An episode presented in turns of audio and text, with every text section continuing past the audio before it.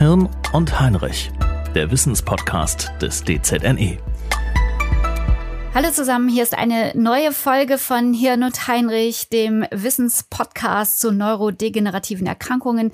Und das ist heute eine ganz besondere Folge, denn heute ja, geht es möglicherweise mm, mehr um die Angehörigen, würde ich fast sagen. Also wir sprechen ja hier über neurodegenerative Erkrankungen und es gibt ganz viele Formen der Demenz und wie auch immer, ähm, die Diagnose ist immer ein harter Schlag für alle, die es direkt betrifft natürlich, aber eben auch für das Umfeld. Ne? Ich habe vor einiger Zeit ein Interview mit Paul Maar geführt. Er ist der Erfinder und Autor dieser super erfolgreichen Kinderbuchreihe Das Sams. Ich glaube, seit 50 Jahren schreibt er diese Bücher. Und Das Sams ist ja so ein freches Wesen, lebt bei Herrn Taschenbier und hat Wunschpunkte. Und da kann sich der Herr Taschenbier dann immer was wünschen. Und dann habe ich Paul Maar zu seinem Geburtstag gefragt, was würde er sich denn für so einen Wunschpunkt wünschen? Und dann sagte er, dass meine Frau wieder so ist wie vor sieben Jahren. Mhm vor ihrer Alzheimer-Erkrankung, dass ich mich wieder mit ihr unterhalten kann. Denn nun sei es so, ob die Spülmaschine laufe, sagte er, oder ihr Mann rede, das mache ja irgendwie keinen Unterschied. Das sei, das wisse er, ein unrealistischer, aber für ihn dennoch ein sehr, sehr wichtiger Wunsch seines Lebens. Und da hätte ich ihm so gerne was Kluges gesagt, aber alles, was ich sagen konnte, war, ich bin mir ganz sicher, dass, dass es einen großen Unterschied gibt, ob die Spülmaschine läuft oder ihr Mann spricht. Ja, und heute geht es eben darum, wie, wie leben wir mit Menschen mit dieser Erkrankung, die sich natürlich auch verändern? Ähm, wie kommen wir damit zurecht? Und da spreche ich mit einer äh, ganz beeindruckenden Frau. Ich freue mich sehr über dieses Gespräch. Sie ist nämlich Professorin für Nursing Science and Healthcare Research in der Fakultät für Gesundheit der Uni Witten. Sie ist auch äh, Standortsprecherin und Forschungsgruppenleiterin des DZNE. Und herzlich willkommen in diesem Podcast, Professor Dr. Martina Rös. Herzlich willkommen, herzlichen Dank für die Einladung. Was hätte ich Paul mal sagen können? Ja, das ist eigentlich ein sehr gutes Beispiel, äh, was wir immer damit überschreiben. Ähm, wir verstehen uns nicht mehr. Das heißt, wir können im Grunde genommen einerseits nochmal reflektieren, äh, wie Interaktion stattfindet. Also das, was Sie jetzt mit dem Beispiel beschrieben haben, zeigt ja da, äh, spricht ja dafür, dass wir gegenseitig uns immer verstehen. Also das heißt, wir haben den gleichen, äh, wir reden über das gleiche Thema. Wir reden, wenn wir über Einkaufen reden, reden wir vielleicht auch über den Kühlschrank, welche Dinge in den Kühlschrank müssen. Oder wir reden eben darüber, ähm, wie eine Tätigkeit quasi aussieht. Also sprich, ich muss erst eine Einkaufsliste machen, dann gehe ich einkaufen und dann räume ich das sozusagen in den Kühlschrank ein. Und wenn wir dann in der Demenz sind, dann sind genau diese ähm, Abfolgen, alltagstägliche Routinen unter Umständen unterbrochen. Und das kann einerseits damit zusammenhängen, dass natürlich eine neurokognitive Erkrankung da liegt, wie zum Beispiel die Demenz, weil ich eben nicht mehr erinnere, dass eben die Milch in den Kühlschrank gehört. Es kann aber so äh, sehr wohl sein, dass ich vielleicht nicht sagen, äh, sage, die Milch muss in den Kühlschrank, sondern ich kann quasi das sogenannte äh, Körpergedächtnis erinnern, weil die Person vielleicht dann die kalte Milch in der Hand hat und ich sie dann zum Kühlschrank hinführe und sie dann erinnert, mhm. äh, dass die Milch in den Kühlschrank gehört. Das heißt also, ich habe hier die Anforderung, ihm genau zu überlegen, äh, wo ist quasi jetzt dieser Bruch in der Interaktion, dass, dass wir uns nicht mehr verstehen, dass eben die Routinen nicht mehr so realisiert werden können, wie man das so gewohnt ist. Also sprich, ich gehe einkaufen und dann weiß ich automatisch, was in den Kühlschrank kommt. Und die Anforderung an die Angehörigen, also hier jetzt in dem Fall der Ehemann, ist natürlich eigentlich genau zu beobachten und sich eben anzusehen, ähm, welche Fähigkeiten hat die Person noch und wie kann ich sie in dieser Ausübung der Fähigkeiten noch unterstützen. Denn nur weil ich jetzt eine Demenz habe, heißt es ja lange nicht, dass ich quasi per se überhaupt gar nichts mehr weiß. Es kann aber sein, dass ich weil wir ja auch ein sogenanntes fluktuierendes äh, Krankheitsbild haben. Also das heißt eines, das sich verändert. Es kann sein, dass es heute gut funktioniert, am Nachmittag vielleicht nicht so gut funktioniert. Es kann sein, äh, dass es eher morgens schwierig ist, aber nachmittags ähm, vielleicht etwas besser ist. Also ich arbeite zum Beispiel viel mit Patienten zusammen, die immer sagen, ja, Frau Rös, aber bitte nicht vor zwei Uhr, weil ich brauche lange, bis ich quasi im Tag angekommen bin. Oh, das ist aber schon toll, dass die es wissen, ne? Ja, und äh, ja, aber das sind natürlich Selbstbeobachtungen und das sind aber auch Beobachtungen der Angehörigen, weil eben auch die Angehörigen dann sagen, ja, ich weiß, also meine Frau kann ich eben vor zehn, brauche ich die gar nicht ansprechen, weil sie dann eben noch nicht im Alltag angekommen ist. Und das sind natürlich kleine Beobachtungen, die eben, gerade wenn man in einer partnerschaftlichen Beziehung lebt, natürlich sehr gut realisiert werden können, weil ich anhand dieser Beobachtung dann eben auch eine Idee entwickeln kann, wo kann ich denn meinen Partner, meine Partnerin unterstützen, damit sie dann quasi auch Alltagsroutinen noch durchführen kann. Ich stelle mir vor, dass man dann aber schon sehr weit ist, ne? wenn man das so, wenn man so offen dafür ist. Sie haben sich am äh, DZNE-Standort ähm, sehr damit befasst, mit der Pflege, mit der Unterstützung von Menschen mit Demenz. Ähm, Wann ist das das erste Mal so aufgeploppt eigentlich, ähm, so auch in der Wissenschaft, dass das eine große Rolle spielt? Hui, also ich meine, da kann man natürlich noch äh, weiter zurückgehen, weil man natürlich eben sich ansehen muss, ab wann weiß ich denn, dass die Demenz in der medizinischen Diagnostik ist. Also ja. das wäre so das eine. Aber wenn ich jetzt natürlich eben zum Beispiel alte historische Bücher lese, wenn ich gerontopsychiatrische Fachliteratur lese oder eben äh, Biografien von, von Menschen oder Autobiografien von Menschen, dann könnte ich natürlich sagen, die Symptome sind schon viel früher erkannt worden. Aber wir haben natürlich eben in unserem Versorgungskontext oder im medizinischen Kontext immer die Situation, wann wird es denn dann zu einer Diagnose? Und ich denke mal, wir haben in den anderen Podcasts ja schon sehr viel dazu gehört, dass es eben sehr schwierig ist, äh, die Demenz zu identifizieren, weil, also so wie ich jetzt auch schon gesagt habe, also wir sagen immer die Demenz, aber es gibt ja mhm. nicht die Demenz, so wie Sie in Ihrer Anmoderation ja auch schon angesprochen haben. Wir haben verschiedene Formen von Demenz, je nachdem, wo es lokalisiert ist im Gehirn. Wir haben verschiedene Stadien der Demenz. insofern ist natürlich auch nachvollziehbar, dass es nicht ähm, ganz einfach ist, genau zu sagen, das ist jetzt der Punkt, jetzt habe ich quasi ähm, eben eine Demenz. Und das macht es natürlich auch so schwierig unter Umständen für Angehörige, die beobachten, dass es eben Veränderungen gibt aber nicht so genau wissen, ist das jetzt quasi eine altersbedingte Erkrankung, ähm, also eben, dass ich im Alter senil werde. Ja, ich habe den Schlüssel vergessen, ist das jetzt schon Demenz, ja oder nein? Und das sind ja dann so kleine Beobachtungen, die unter Umständen dann zum Hausarzt führen. Oder wenn äh, Leute vielleicht aus anderen Gründen schon pflegebedürftig werden, dann werden sie ja oft aufgefordert, ein sogenanntes Pflegetagebuch zu führen. Und dabei fällt ihnen dann unter Umständen auch auf, dass vielleicht kognitive äh, Einschränkungen da sind oder dass im Altersroutinen nicht mehr so ablaufen.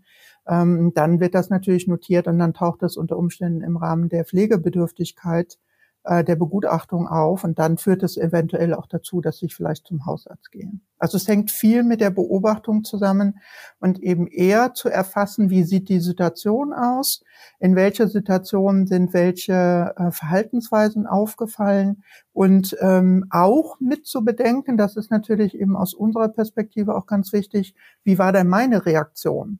Es kann ja ohne weiteres sein, also wenn wir jetzt nochmal zu Ihrem Beispiel zurückkommen, ähm, mit dem Kühlschrank, dass unter Umständen ähm, die Person, die mit im Raum ist, selbst der Trigger ist, ähm, dass eben äh, die Person mit der Demenz oder die Person, die jetzt äh, quasi da eine Herausforderung hat, ähm, ja, getriggert wird, eben abwehrend zu reagieren zum mhm. Beispiel. Und dann ist man ja relativ schnell in so einer Kaskade, weil dann die nächste Frage diejenige ist, ähm, was folgt denn dann daraus?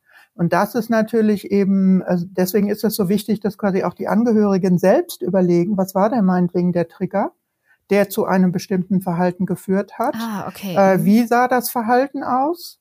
Ähm, aber auch, wie habe ich selbst reagiert? Also, weil es kann ja sein, dass der Trigger einer war, eben haben wir eben über Lichtverhältnisse gesprochen. Es kann ja sein, dass ein Trigger war, dass quasi grelles Licht eben eine Irritation ausgelöst mhm. hat. Oder ganz laute, unbekannte Geräusche eine Irritation ausgelöst haben. Also das heißt, ich habe vielleicht einen Trigger, den ich in der Umwelt sehen kann, aber der Trigger kann auch in mir liegen, weil ich vielleicht gesagt habe, Mensch, warum weißt du denn nicht, dass das in den Kühlschrank muss? Und dann folgt eben ein bestimmtes Verhalten. Und das sich anzusehen, das ist eigentlich etwas, was man sehr einfach ähm, in der, also Angehörigen beibringen kann, aber was wir eben auch äh, Professionals immer wieder sagen, den Kontext sich so anzusehen, dass ich quasi das Verhalten auch einbetten kann und nicht nur das Verhalten isoliert betrachtet, sondern tatsächlich eben in diesem, was war davor, was war die Situation und wie habe ich reagiert. Mhm. Ich erinnere mich an eine Folge mit Professor Schneider, die uns ähm, auch sehr ausführlich erzählt hat, ähm, dass es ja ja, dass es eine Wesensveränderung, ähm, dass eine Wesensveränderung einhergeht mit der Erkrankung. Sie sagen, es gibt viele, wir wissen ja viele Formen der Demenz. Es gibt ja auch viele, viele, viele verschiedene Charaktere. Ähm, haben Sie Beispiele für uns, ja. was, worüber wir da sprechen?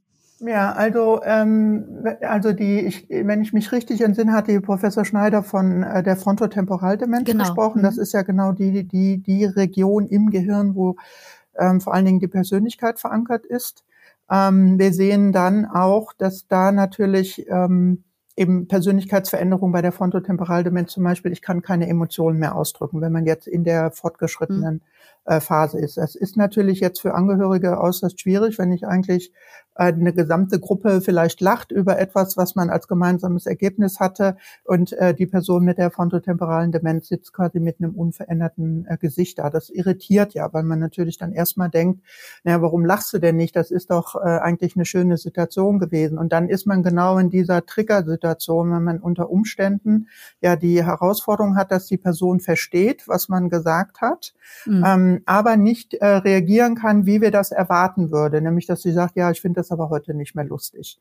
Ähm, dann ist man relativ schnell unter Umständen in dieser äh, in dieser Kaskade. Das heißt also, wenn ich das aus einer Pflegeperspektive betrachte, wäre eben zum Beispiel eine erste ähm, Intention, die ich habe, dass die Angehörigen verstehen, äh, wie sie denn miteinander kommunizieren. Also wir haben zum Beispiel Projekte gemacht, da haben die, äh, da haben, haben wir Videos aufgenommen von der Interaktion zwischen Angehörigen mit der Person mit einer Frontotemporaldemenz in ihrer Alltagssituation und haben dann diese Videos genutzt, um zu analysieren, wie sieht die Kommunikation aus und wo kann man positive Kommunikation, positive Interaktion unterstützen. Also ein Beispiel ist mir da zum Beispiel äh, sehr markant im Gedächtnis geblieben binde ich jetzt die Person mit Frontotemporaldemenz in, in, in das Decken eines Tisches ein, ja oder nein? Und äh, durch in das was? diese, Entschuldigung, ich habe das nicht in den äh, zum Tischdecken, ja, um den so, Tisch mh, zu decken, mh. sozusagen Frühstück vorzubereiten ja, oder so. Und da war zum Beispiel eben über die Analyse der der Videos, der Interaktion der beiden erkennbar, dass sie ähm, über die positive Unterstützung von dem, was als Reaktion von der Person mit frontotemporal der Demenz gekommen ist, dieses verstärken konnte, so dass am Ende der Sequenz eben die äh, der Ehemann mit der frontotemporalen Demenz an dem Tischdecken mit, ein, äh, mit teilgenommen hat. Und das ist natürlich eben äh, eigentlich also für mich ein sehr gutes Beispiel dafür, dass ich eben über diese Mikrokommunikation, über diese nonverbale Kommunikation, über das Verstehen, dass ich eben die Person direkt ansprechen muss, dass ich versuchen muss, erstmal Augenkontakt herzustellen, damit die Person eben genauer weiß, wir sind jetzt quasi in der Interaktion, nicht der Klassiker, ich rufe über den Flur und sage, Hein, hast du denn schon die Milch mhm. in den Kühlschrank gestellt? Weil unter Umständen Hein äh, real gar nicht mehr versteht, ich bin Hein und ich bin gemeint, wenn es um die Milch für den Kühlschrank geht. Und das sind natürlich Informationen, die man äh, über zum Beispiel so Videoanalysen an die Angehörigen weitergeben kann, weil sie sich selbst reflektieren und erkennen, aber vor allen Dingen, weil man sie trainieren kann, zu erkennen, wie denn die Person mit frontotemporaler Demenz vielleicht noch eine Minimalmimik hat, noch eine Minimalgestik und Körperbewegung zugewandt, abgewandt, mit der ich dann quasi entsprechend umgehen kann, um dann eben unterstützend äh, tätig sein zu können.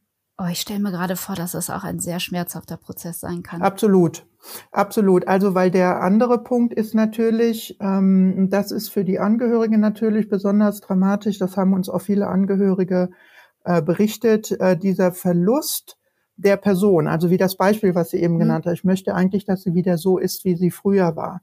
Also man verliert ja in einigen Demenzformen und oder eben vor allen Dingen in der fortgeschrittenen Demenz äh, unter Umständen die Persönlichkeit, weil dann eben die Person ist eben nicht mehr die Partnerin, die ist eben nicht mehr die Mutter, ist eben nicht mhm. mehr ähm, die Oma.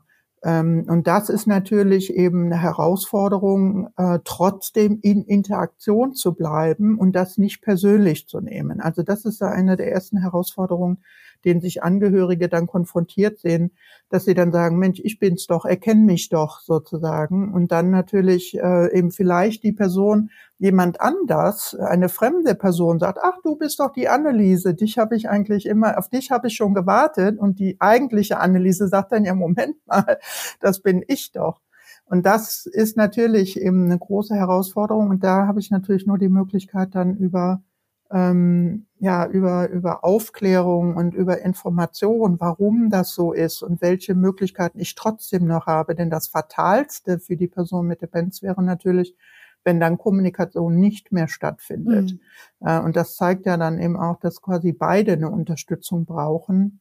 Und ähm, da ist natürlich dann der Nukleus ähm, der Beziehung, ähm, die sich dann eben da unmittelbar ausdrückt, natürlich äh, von betroffen. Und ich habe ja keine andere Möglichkeit, als dass ein Angehörige dann versteht, naja gut, also ähm, wir haben trotzdem noch nonverbale Kommunikation. Also das äh, sehen wir ja viel mit, äh, mit den Menschen mit Demenz, die weiter fortgeschritten sind, dass nach wie vor ähm, nonverbale Kommunikation. Körper, Körper, Körper also Hand, äh, Hand. Ja, also ja. Körperumarmungen, man kann, genau genau, ja. Körperumarmungen oder eben, dass sie erlauben, dass man sie anfassen darf. Also ich weiß nicht, in wie viel Altenheimen ich schon war, wo mich wildfremde äh, Frauen und Männer umarmt haben, äh, weil sie eben irgendeinen Trigger in mir gesehen haben. Ähm, und, und, und, und das ist ja eine positive Kommunikation.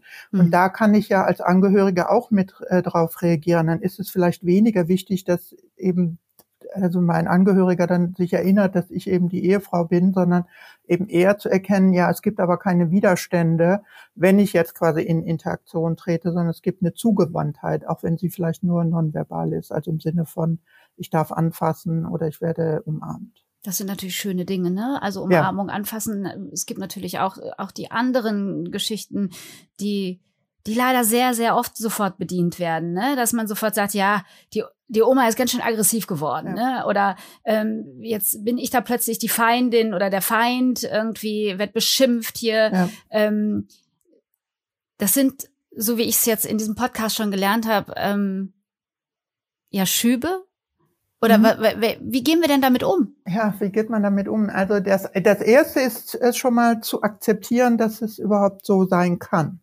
Also ich denke mal, das ist eine wichtige Voraussetzung, denn was wir gesehen haben, äh, ist, dass quasi die Einstellung zu den Symptomen, die mit der Demenz korrespondieren, entscheidend ist. Also ähm, weil es ja natürlich darum geht, dass ich der Fluk die Fluktuation nicht negativ, die Fluktuation von Verhaltensweisen nicht negativ interpretiere, sondern es ist eben ein Bestandteil der Demenz. Genauso wie ein Diabetiker morgens dran denken muss, seine Insulintablette äh, zu nehmen. Also es gehört eben zu der Erkrankung, dass ich unter Umständen mal eine Phase habe, wo ich mich nicht erinnern kann oder wo ich eben ähm, vielleicht äh, rumschreie oder wo ich eben etwas artikuliere, wo keiner das versteht. Es kann aber sein, dass ich dann vielleicht in einer anderen Situation wieder einen Zugang habe. Also ähm, der andere Punkt ist natürlich, dass ich unter Umständen in der, vor allen Dingen in der fortgeschrittenen Phase, also wenn diese Verhaltensweisen, die Sie eben angesprochen haben, ja eher auftreten, ähm, dann nicht ähm, sofort davon auszugehen, dass eben Alltagskommunikation nach wie vor noch funktioniert. Also ich kann unter Umständen nicht mit einem rationalen Argument kommen. Also in dem, in dem, so nach dem Motto, ich sitze eben am Tisch und ich soll jetzt eben eigentlich etwas trinken und die Person sitzt vor dem Tisch und weiß eigentlich nicht, was sie mit dem Essen anfangen soll. Dann hilft es unter Umständen nicht dann zu sagen, jetzt nimm doch die Tasse und trinke, weil diese Person das vielleicht nicht mehr versteht. Das, und dann, es geht vielleicht eher darum, dann eben mit der Person äh, eben eher die Bewegung zu machen, dass sie wieder trinkt. Mhm. Denn wenn ich das vielleicht ignoriere, bin ich vielleicht selbst der Trigger, weil ich sage, jetzt trink doch endlich, bin ich vielleicht der Trigger genau für das Verhalten, was Sie eben beschrieben haben. Wenn ich dieses Verhalten habe, dann komme ich wieder dazu zurück, was ich vorhin gesagt habe. Ich kann ja, ähm, ich kann ja nicht gegen den Willen sozusagen, der sich oder gegen das Verhalten, was jetzt quasi diese Person in der Situation ausdrückt, dagegen arbeiten, sondern ich muss ja mit dem mit der Person mitarbeiten. Also wir haben zum Beispiel äh, mit Kinästhetikern äh, gesprochen und die Kinästhetiker arbeiten ja oft mit Personen, was eben bei den Menschen mit Frontotemporaldemenz Helfen auch Sie oft, uns Kinästhetiker. Äh, Kinästhetik ist quasi ähm, Körperspannung, arbeiten mit der Körperspannung. Mhm. Ähm, und die Kinästhetiker versuchen quasi direkt mit dem Körper zu arbeiten, so dass dann quasi die Spannung, ähm, die vielleicht dazu führt, dass ich ganz steif bin, sich auflöst. Ja. Und wir haben eben auch bei, bei also zum Beispiel bei Frontotemp bei Menschen mit einer frontotemporalen Demenz auch häufiger mal die Situation, dass sie sehr angespannt sind. Und ich kann ja quasi gegen einen angespannten Körper kann ich ja nicht dagegen arbeiten. Das heißt also, um jetzt nicht diese Situation zu eskalieren, habe ich natürlich nur die Möglichkeit dann zu sagen, ich muss erstmal eine Entspannung herbeiführen.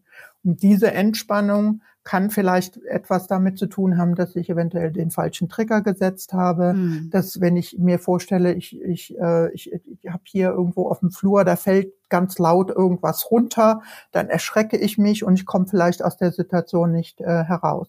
Das heißt, es geht eigentlich darum, äh, zu verstehen, was war ein möglicher Trigger für das Verhalten, was Sie, von dem Sie gesprochen haben. Und ähm, wir sagen dann, ich bin ja vielleicht auch mit der Situation konfrontiert, dass die Person, was ja auch vorkommt, eine Halluzination hat, äh, im Spinnen auf der Bettdecke sieht. Dann ist natürlich die Frage, also wenn ich jetzt eben Angst vor Spinnen habe und ich sehe ja jetzt aber in meiner Halluzination Spinnen auf der Bettdecke, dann ist natürlich die Frage, lasse ich mich jetzt auf die Realität der Person ein und äh, sage, ja gut, also ich mache die Spinnen weg, obwohl ich keine Spinnen gesehen habe. Oder bin ich eher aufgefordert, die Person aus dieser Realität herauszuholen, damit sie versteht, diese Realität ähm, ist jetzt eine andere. Das ist zum Beispiel häufiger mal die Situation, wenn es darum geht, dass Menschen ähm, eben auf jemanden warten. Diese Person ist aber vielleicht schon tot. Dann ist natürlich immer die Frage, sage ich jetzt, ja, dein Mann kommt äh, später oder deine Frau kommt mhm. später, die ist jetzt nur gerade unterwegs, wohl wissend, ähm, dass diese Person schon tot ist.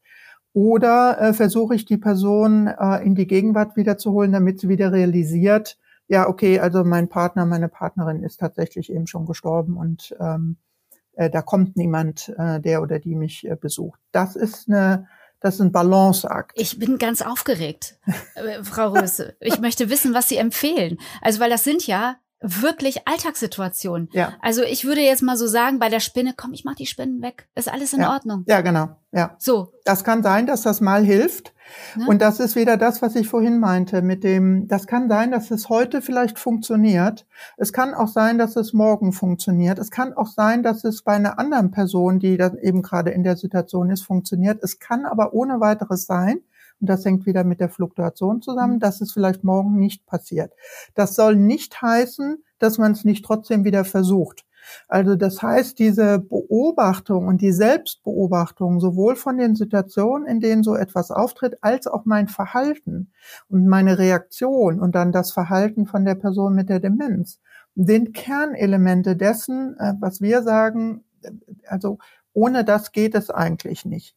Denn wenn ich ein Verständnis dafür entwickle, ach, das tritt eigentlich immer dann auf, wenn wir ins Badezimmer gehen. Mhm. Ähm, und äh, da kommt, ist vielleicht das Duschenwassergeräusch sozusagen, was irgendwas auslöst, was äh, vielleicht zu dieser Spinnenphobie sozusagen führt. Dann habe ich ja Ideen, die ich nach einem Ausschlussprinzip vielleicht vermeiden kann. Das setzt aber wiederum voraus, dass ich mich selbst ähm, in der Situation beobachte. Also was habe ich getan? Was war vielleicht der Trigger? Äh, wie war das Verhalten und wie geht es quasi weiter? Und das ist natürlich nicht einfach zu lernen, also für Angehörige nicht, weil man äh, sich ja dann selbst reflektieren muss die ganze Zeit. Können Sie, können Sie nachvollziehen, dass, dass man irgendwann das Fass so überläuft? Ja. Dass, absolut. dass man wirklich einfach jetzt keinen Bock mehr hat und sich auch nicht mehr beschimpfen lassen möchte, man möchte nicht mehr das ja. und ja. was, Sie haben sich ja in Forschung wirklich damit befasst was mache ich dann? Ich kann ja nicht einfach weggehen. Ich kann, ich kann, ich komme aus dieser Situation nicht mehr raus. Mhm. Also in der Situation, denke ich, hat man schon die Chance, also wenn man jetzt selber merkt, es eskaliert jetzt und man hat keine Strategien, sich selbst aus der Eskalation zu nehmen, aber in der Situation zu bleiben, dann denke ich, habe ich eigentlich nur die Chance, tatsächlich äh, mir eine Minute Auszeit zu nehmen, also sprich in einen anderen Raum zu geben. Das haben mir auch Angehörige bestätigt, dass sie dann quasi aus der Situation versuchen, erstmal rauszugehen, um selbst quasi wieder ähm, äh, sich zu, ähm, also quasi sich nochmal wieder neu zu erinnern, ähm, ich ich kann mir hier jetzt nicht erlauben, so emotional zu reagieren, dass ich die Situation eskaliere. Ähm, das setzt allerdings voraus, dass tatsächlich die Person schon eine Grundidee hat, dass sie das auch kann in dem Moment. Und das haben wir ja oft nicht. Also die, die, was die Angehörigen mir erzählen, ist eben oft, dass sie sagen, ähm, wie belastend sie das empfinden und dass sie eben von Schuldgefühlen geprägt sind und sich dann selbst nicht den Raum geben, tatsächlich rauszugehen. Aber sie müssen es in dem Moment. Und sie müssen es eigentlich in dem Moment, denn wenn, das ist eben wie wenn man, also das ist wie Watzlawick sozusagen, behalt doch deinen Nagel. Dann hat man sich quasi gar nicht dahin bewegt, dass man überhaupt über den Nagel geredet hat, sondern man führt eben am Ende tatsächlich dann dazu, äh, dass eben die Situation sich verschlimmbessert. Wir haben ja auch manchmal Situationen, also ich habe eben auch mit Angehörigen geredet, die eben also wo zum Beispiel die Person also gar nicht mit Absicht beim Zähneputzen auf den Finger gebissen hat. Ja, das äh, tut natürlich wahnsinnig weh, wenn jemand auf den Finger beißt. Da habe ich unter Umständen gar keine andere Chance, als quasi, sagen wir mal, entweder mit einem kleinen, mit einem kleinen, mit einer kleinen Affekt, ja, Maximalvariante, äh, äh, ja, und man reagiert ja vielleicht ja. Und, und schreit vielleicht auch selbst. Nur wenn man dann aus der Situation nicht rauskommt oder wenn man dann anfängt, die Person zu schlagen, weil man, weil das eben so wehgetan hat, dann habe ich natürlich eben die Situation eskaliert und das bedeutet ja auch für die Angehörige eine neue Eskalation, weil sie ja fünf Minuten später dann wahrnimmt, oh je, jetzt habe ich meinen Mann geschlagen, eigentlich wollte ich das doch gar nicht, aber in dem Moment konnte ich eben nicht anders reagieren. Und da habe ich ja eigentlich nur die Chance, und ich denke, das ist eben auch der gesellschaftliche Auftrag. Äh, ich brauche eben einerseits natürlich eine positive Debatte über die Demenz, also dass sie eben als mhm. Erkrankung ähm, eben äh, auch äh, anerkannt ist und dass sie durchaus ihre eigenständige Symptomatik hat. Aber eben auch zu erkennen, es sind eigentlich immer mindestens zwei Personen, nämlich die Person, die Demenz hat und die Person, die mit dieser Person, die Demenz hat, zusammenlebt. Also wir versuchen ja den Begriff der Angehörigen äh, nicht überzustrapazieren, weil wir ja verschiedene Lebensgemeinschaften haben, aber eben diese, im Englischen sagen wir significant other, also die, die Bezugsperson sozusagen, ja dann auch äh, mit betroffen. Also das ist eben so. Es ist eigentlich immer diese Dyade, es sind immer diese zwei. Und dann gibt's eben noch ein Umfeld äh, drumherum. Und wenn man die nicht in den Blick nimmt, weil die ja auch ihren Beitrag haben, dann habe ich natürlich auch keine Entlastungsmöglichkeit für die Person, die dann im gleichen Haushalt lebt und unter Umständen von einer Eskalationsebene in die nächste fällt. Pause, ähm, Kurzzeitpflege mhm. möglicherweise. Ja, also ähm, auf jeden Fall. Also Verhinderungspflege, Kurzzeitpflege. Der Punkt ist, dass wir sehen, dass die Angehörigen oft zu spät erst kommen und dann Angst haben, weil sie ein sehr individualisiertes Verhältnis dann aufgebaut haben. Dann wirklich im Sinne von einer symbiotischen, ja, ich, ich weiß genau, wie es quasi andere können das nicht funktioniert. Genau. Andere können das nicht, nicht abgeben wollen, mhm. nicht loslassen können. Anschließend geht's ihm schlechter oder ich habe das schon mal ausprobiert. Danach muss er ins Altenheim.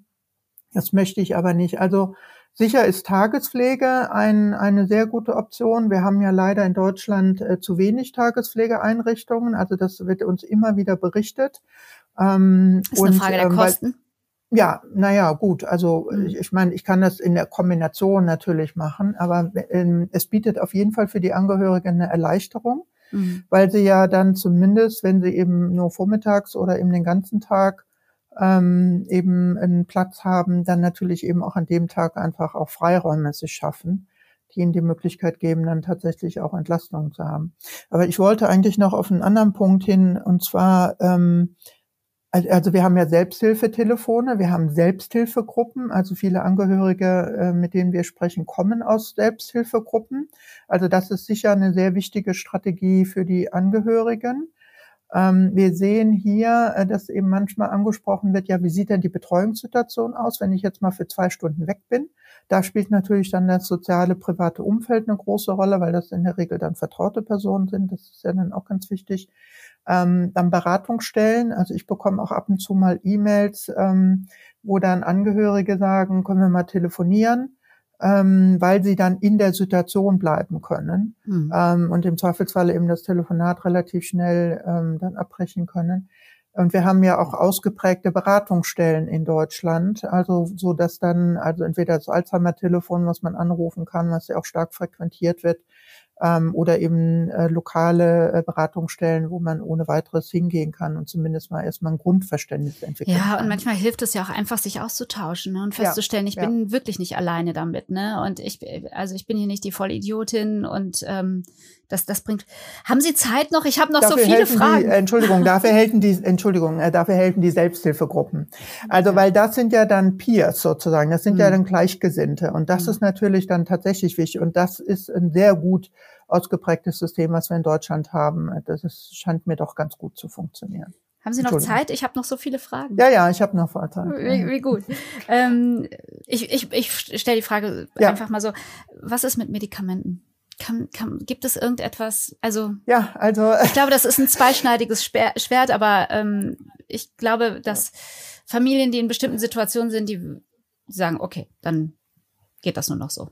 Äh, mit Medikamenten für die Person mit der hm. Demenz sozusagen, meinen Sie? Um ja, also ähm, da bin ich jetzt natürlich nicht die richtige Expertin. Also wir sagen natürlich zuerst, bevor die Medikamente kommen, ähm, kommt eben erstmal die psychosoziale Unterstützung. Das ist das, was ich ja. eben so beschrieben habe, was natürlich viel mit der Beziehungsgestaltung und mit der mit der Kommunikation, Interaktion und ähm, vielleicht auch soziale Angebote und so weiter zusammenhängt. Ähm, man braucht natürlich eine gute Diagnostik, denn wenn ich jetzt zum Beispiel äh, eine, eine Halluzination habe, heißt es ja nicht per se, dass die Halluzination wegen der Demenz da ist. Es kann ja auch sein, dass es eben noch eine andere psychiatrische Erkrankung gibt, die hm. vielleicht noch gar nicht entdeckt wurde.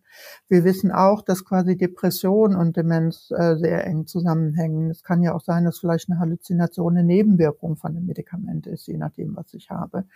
Ähm, wir haben, ähm, wir haben im, äh, in der stationären Pflege, also wenn es in die Altenpflegeeinrichtungen geht, natürlich äh, häufiger mal die Situation, dass Pflegefachpersonal äh, mit den Fachärzten redet, mit den Neurologen redet. Gibt es vielleicht ähm, Medikamente, die man nutzen kann, um, um bestimmte Zustände zu, äh, zu beeinflussen. Aber das ist natürlich sehr, sehr, sehr davon abhängig, welche anderen Erkrankungen die Person noch hat. Mhm. Ähm, also und deswegen ist natürlich unsere Strategie, weil wir ja in der Pflege aktiv sind, ähm, eher sich anzusehen, äh, gibt es vielleicht eine Kombination von Medikamenten, also dass man Pharmakologen einschaltet, dass man Apotheken Viele Altenpflegeeinrichtungen haben Kontrakte mit äh, Pharmakologen, die bei Apotheken arbeiten, die sich die Medikamentenpläne angucken. Aber die Frage gibt's ja, also. Ja, ja, die Frage gibt ja. es aber. Ja, also die klar. Frage gibt es. Also ich kann jetzt sagen, also das Medikament gibt es nicht, weil es auch nicht die äh, Demenz gibt.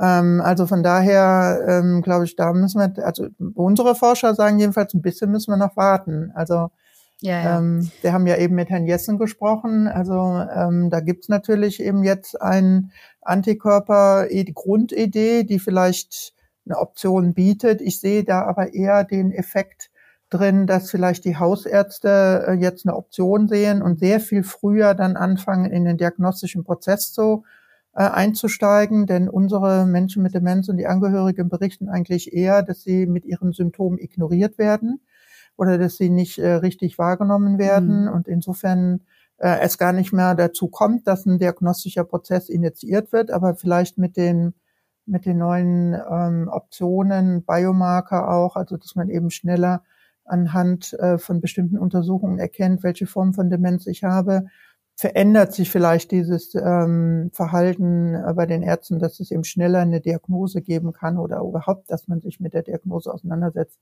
mir dann die Möglichkeit bietet, äh, eben vielleicht mal ein Medikament anzubieten. Aber wir sagen natürlich, nur das Medikament ist ja nicht das einzige äh, Option, sondern es gibt noch viele andere Optionen.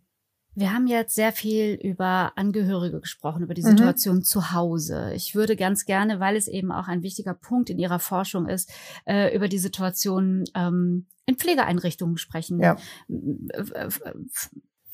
Altenpflegerinnen und Altenpfleger, die eine wunderbare Ausbildung haben, aber, aber vielleicht fehlt es am Ende doch noch, ähm, dass es eine spezielle Weiterbildung gibt im Umgang mit Menschen mit einer Demenz. Ja. Ähm, wie ist es da? Also ähm, da würde ich Ihnen in Teilen äh, recht geben. Also natürlich sind gerade die Altenpflegerinnen und Altenpfleger ähm, explizit mit gerontologischen äh, Themen beschäftigt, also mit Themen, die mit dem Alter korrespondieren äh, und haben natürlich auch eher eine Idee, ähm, was es bedeutet, eine Demenz zu haben.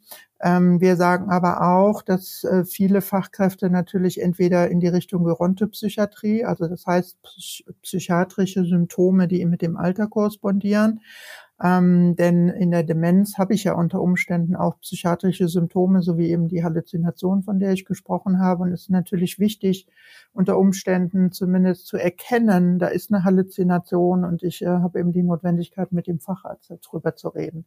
Also wir haben in, in Deutschland ja die Situation, dass wir ähm, also unterschiedliche Strategien haben, was die Träger betrifft. Also einige ähm, sagen, wir wollen Demenzstationen haben. Also mhm. das heißt, Menschen mit einer Demenz äh, gehen äh, quasi vorwiegend auf die, in diese Wohnbereiche. Ähm, wir haben aber auch äh, Einrichtungen, die sagen, nein, ich möchte ein indikatives Modell. Also sprich, Menschen mit Demenz sind auf allen Wohnbereichen verteilt. Ich kann beides nachvollziehen.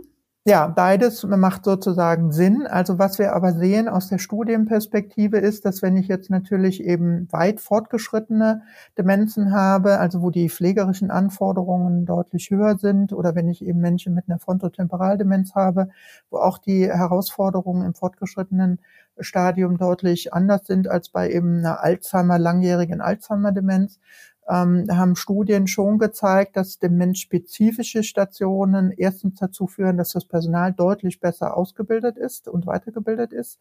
Ähm, und wir sehen auch, dass sie eben ein anderes Alltagsverständnis haben. Also wenn da eben eine Person zum Beispiel beim, beim Essen eben ihre Zähne rausholt, weil sie eben sagt, naja, da war irgendwie ein so irgendwie ein kleines Körnchen unter meinem Gebiss und das hat mich gestört, jetzt habe ich das mal rausgenommen.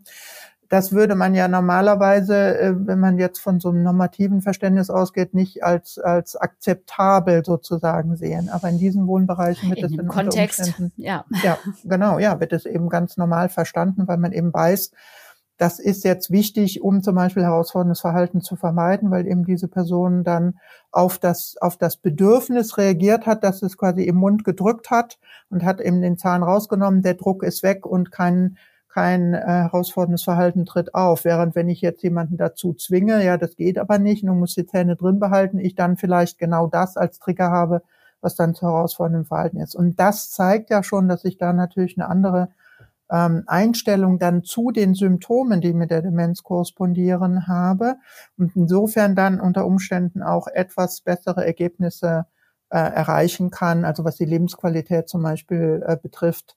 Ähm, also insofern ist äh, sowohl als auch das, ähm, was wir brauchen. Ähm, das ist aber in den Bundesländern sehr unterschiedlich geregelt, ähm, weil natürlich auch klar ist, wenn ich eine andere Qualifikation habe, brauche ich unter Umständen auch eine andere Finanzierung. Und das hängt dann eben wieder von den Pflegesatzverhandlungen ab, äh, wie dann die Finanzierung aussieht und welche Optionen ich mir dann ähm, da als Träger auch ähm, quasi ermöglichen kann. Ich habe äh, eine Pflegeeinrichtung in der Nachbarschaft. Mhm. Vom, schon ein bisschen länger her, da bin ich über die Straße so gegangen, auf dem Weg nach Hause und dann riefen mir zwei Pflegerinnen vom Balkon rüber, wir finden Ihren Podcast super. Dankeschön. Und da, da, da habe ich mich richtig gefreut ja. und ähm, habe mich gefragt, haben äh, Pfleger und Pflegerinnen überhaupt die Chance, bei dieser aktuellen Arbeitsbelastung sich adäquat darauf einzulassen? Ja. Ja, also ähm, ich habe da eine ganz klare äh, Meinung dazu ähm, äh, und das hat was damit zu tun, ähm, dass wir, also wir sagen, Beziehungsgestaltung ist das A und O. Und Beziehungsgestaltung findet in jeder Situation statt. Da muss ich nicht extra Zeit für einplanen, sondern das, was wir haben, ist auch, wir bauen auch eine Beziehung auf. Und in jeder Situation, in der ich mit einer Person mit Demenz zu tun habe oder eben auch mit der Pflegemittel, aber insbesondere mit einer Person der Demenz, habe ich die Chance, eine Beziehung aufzubauen, auch wenn sie nur für ungefähr eine Minute anhält. Und wenn ich das wahrnehme und in jeder Situation das ernst nehme, also wir haben, dann, dann habe ich auch die Chance, tatsächlich in Kontakt mit der Person zu treten. Und wir haben, und ich bin eine, ich bin eine absolute Anhängerin, wir haben ja einen, einen, einen Expertenstandard dazu formuliert. Und die, ähm, und in, in der Reaktion des Pflegepersonals ähm, war ganz markant, dass sie gesagt haben, Dankeschön, dass Sie uns erinnert haben, dass es eben genau um das erst einmal geht. Ich habe lange Jahre auf Intensiv gearbeitet, aber die Technik tritt in den Hintergrund, wenn ich mich darauf konzentriere, was ich mit dieser Person, auch wenn sie vielleicht ähm, nicht, nicht mehr sprechen kann, weil sie eben beatmet wird, äh, kommunizieren kann. Und genau das gilt eben in der Demenz auch. Wenn ich wenn ich, und dann, dann geht es nicht darum, ich muss jetzt Zeit einplanen, um in Beziehung zu treten, sondern ich habe die Anforderungen in jeder Situation, mir dessen bewusst zu sein. Und dann habe ich natürlich auch tatsächlich die Möglichkeit, eben ein Grundprinzip ähm, der, der, ähm, ja, des, des Respekts der Person und nicht die Demenz in den Vordergrund zu rücken, auch tatsächlich dann zu leben in der Situation. Und das fordert mich natürlich, Herr Fraus, dann eben nicht zu sagen, ja, Frau Müller, das ist aber nicht Ihr Zimmer, also mhm. von weit weg rufen, sondern eben tatsächlich dann die halbe Minute schnell zu Frau Müller hinzugehen, äh, mit ihr Kontakt aufzunehmen und sie dann äh, zu unterstützen, dass sie ihr Zimmer wiederfindet. Das, das sind, das sind nicht Zeiten, sondern das sind Einstellungen, das sind Haltungen. Und das haben wir auch in der Umsetzung von dem Expertenstandard von den meisten, die wir, ähm, die an dieser Umsetzung teilgenommen haben, als eine Kernbotschaft mitgenommen. Ich muss quasi erstmal die Einstellung zu der Demenz äh, verändern und muss eine positive Einstellung zu der Demenz und zu den Fähigkeiten, die diese Personen noch mitbringen, ähm, vermitteln und dann bin ich auch in der Lage, ähm, tatsächlich äh, positive Interaktion, positive Beziehungsgestaltung in jeder kleinen Situation zu realisieren und nicht einfach nur zu sagen, ja, jetzt, jetzt äh, muss ich aber das auch noch machen. Das ist Darf ich da kritisch Punkt. nachfragen? Ja, selbstverständlich. Wenn man sich die halbe Minute nimmt ja. für Frau Müller, fürs Zimmer, was ist denn, wenn ich in dem Moment Herrn Wagner stehen lassen muss und äh, Frau Schmidt von der anderen Seite auch noch ruft, ja. wann kommt eigentlich der Bus? Ja. Ja, ja, ich weiß genau, worauf Sie hinaus ja. wollen. Also die, ähm, Sie also sind ich, die Wissenschaftlerin. Sie können, ja, ja, Sie können nee, aber ich hab, das an die Politik formulieren. Wer, wenn ich Sie? Ich, ich denke mal, der der viel wichtigere Punkt ist, dass ich bis zu meinem 30. Lebensjahr als Krankenschwester auch gearbeitet habe und insofern von diesen ja. äh, multikomplexen Anforderungen, die Sie gerade ansprechen, mhm. natürlich sehr wohl weiß. Und ich auch in der in der stationären Pflege natürlich um diese Anforderungen, um diese Parallelanforderungen mhm. äh, weiß. Wir wir sehen ja auch, also wir haben ja auch viele Interviews mit Pflegepersonal aus stationären Pflegeeinrichtungen geführt. Also ein Vorteil in dieser Situation ist, ich bin nicht alleine. Das ist in der Häuslichkeit sicher anders, sondern ich bin immer im mhm. Team. Also das heißt, wenn ich jetzt diese ja, Situation habe, dann habe ich natürlich ohne weiteres die Chance, dann eben nicht Frau Müller, das ist die falsche Tür zu rufen, sondern dann kann ich sagen, Lisa, kannst du mal eben kommen? Die Frau Müller hat sich wieder verlaufen. Mhm. Dann habe ich ja eine ganz andere Kommunikation, als wenn ich jetzt quasi dann sage, ich muss das auch alles ja. selbst machen. Ja, also ähm, und die, und diese Wahrnehmung, also das hat ja was mit Arbeitsorganisation zu tun.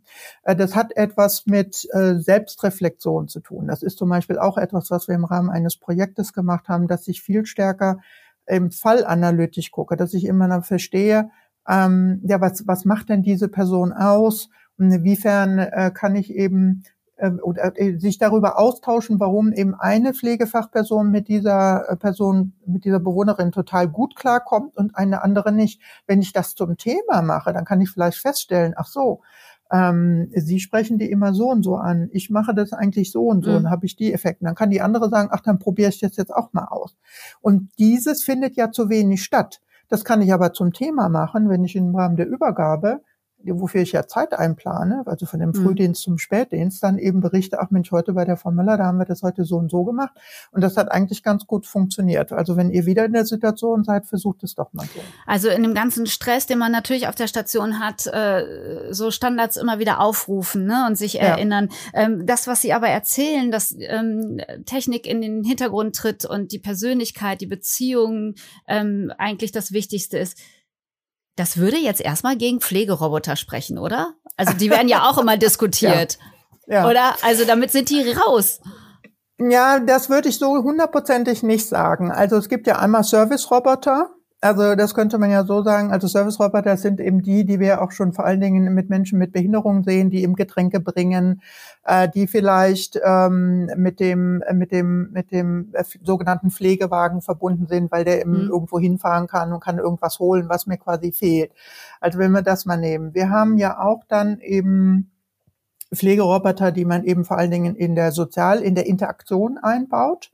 Also wir haben ja zum Beispiel den Pepper, das ist so ein ganz bekannter Pflegeroboter, der aus, mhm. aus Japan kommt, äh, der so ein bisschen kindliches ähm, Gesicht hat, äh, große Kulleraugen. Eine Kuschelrobbe ähm, habe ich auch mal gesehen. Ja, eine Kuschelrobbe gibt es auch, das ist Paro, das ist ähm, und es gibt eben jetzt auch, ich könnte das auch zeigen, ich habe hier auch äh, zwei äh, Katzen und ein Hund ähm, die quasi äh, simulieren sollen äh, und die eben das Entscheidende ist quasi, dass die reagieren auf eine Interaktion. Aber da steckt natürlich eine Programmierung dahinter. Mhm.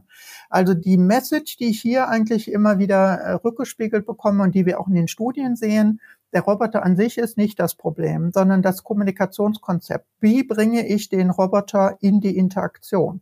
Mhm. Also wir haben zum Beispiel hier mit äh, Einrichtungen äh, in Witten, äh, die mit so einem, mit Paro zum Beispiel arbeiten, haben wir uns eben angesehen und da hat eben eine Sozialarbeiterin, die auch als Betreuungsassistentin arbeitet, die hat quasi kommunikative Situationen kreiert und in denen dann quasi den Roboter eingebettet.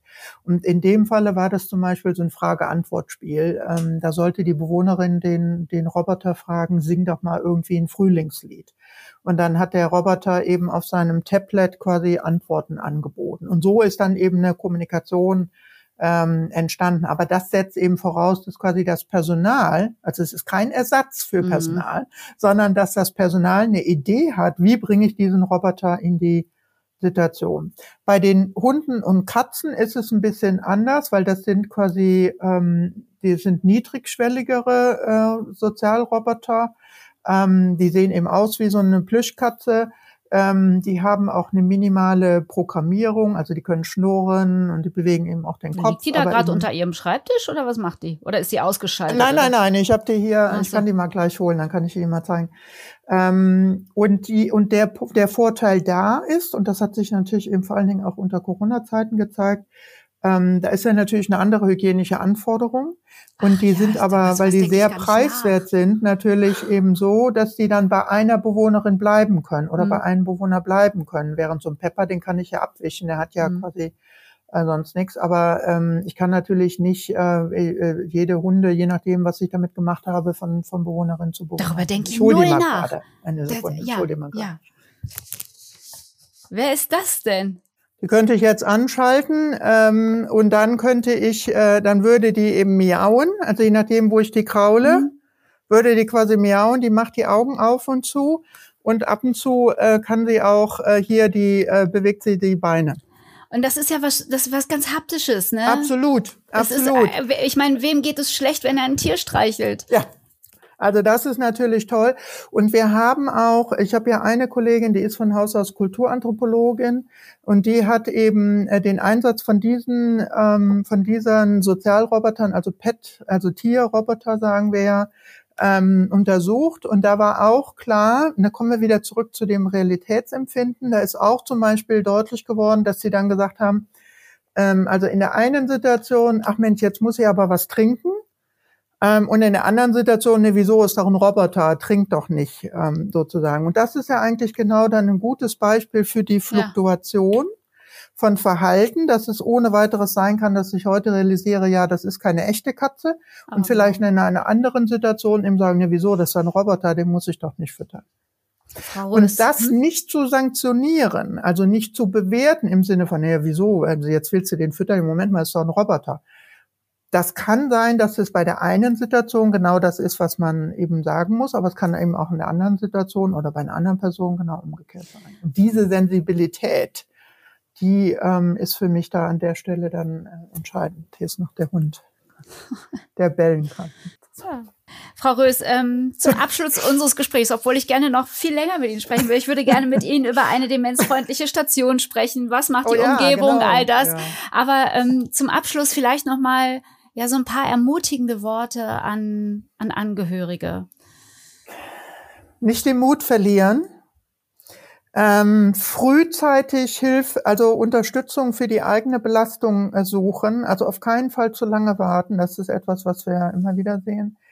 Ähm, gleichzeitig würde ich aber auch sagen, ähm, man muss dranbleiben. Also dran, damit meine ich dranbleiben, ähm, dass selbst wenn jetzt vielleicht äh, die eine Person sagt, ach, nee, das kannst du ignorieren, da ist, da ist nix, Äh, wenn Sie aber trotzdem den Eindruck haben, ja, da hat sich eben substanziell was im Verhalten verändert, dann auch tatsächlich Wege suchen, äh, da eine Konkretisierung zu äh, erreichen. Denn ähm, auch wenn jetzt natürlich Demenz äh, ein Thema ist, wo alle Angst vor haben, dass sie das bekommen, wissen wir zugleich, dass die ähm, sowohl die Person mit Demenz als auch die Angehörigen bestätigen, dass es wichtig war, diese Demenzdiagnose zu erhalten.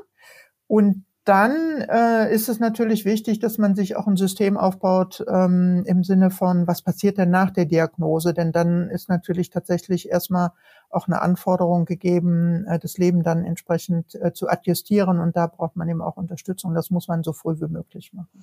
Frau Rös, Ihnen und Ihrem Team ein großes Dankeschön für Ihr Engagement, dass Sie, dass Sie auch diese Perspektive in Ihre Forschung mit einbeziehen. Ähm, und das wäre vor 30 Jahren ein Unding gewesen. Toll, dass ja. Sie daran so arbeiten. Herzlichen Dank dafür. Professor Dr. Martina Rös, Forschungsgruppenleiterin und Professorin für Nursing Science und Healthcare Research in der Fakultät für Gesundheit der Uni Wittenherdecke. Und das ist auch ein DZNE-Standort und da ist sie die Standortsprecherin. Was es mir neben diesen vielen Informationen auch gezeigt hat, ähm, dieses Gespräch, ja, wie gut es tut, solche Menschen in der Wissenschaft zu haben oder? Mit diesen Erfahrungen und vor allem mit dieser Energie. Und ich würde gerne wissen, was es für euch bedeutet, jemanden mit Demenz zu pflegen. Macht ihr das? Was sind da eure Erfahrungen? Oder wenn ihr es nicht macht, würdet ihr es tun? Würdet ihr es euch zutrauen? Schreibt uns gerne in die Kommentare bei Facebook oder bei Instagram, auch wenn ihr Fragen oder Anregungen habt, immer her damit. Mehr Informationen rund um das Thema Demenz und allen anderen äh, neurodegenerativen Erkrankungen gibt es natürlich auch auf unserer Seite dzne.de e. und ich bedanke mich herzlich fürs Zuhören und bis bald bei Hirn und Heinrich. Hirn und Heinrich, der Wissenspodcast des DZNE.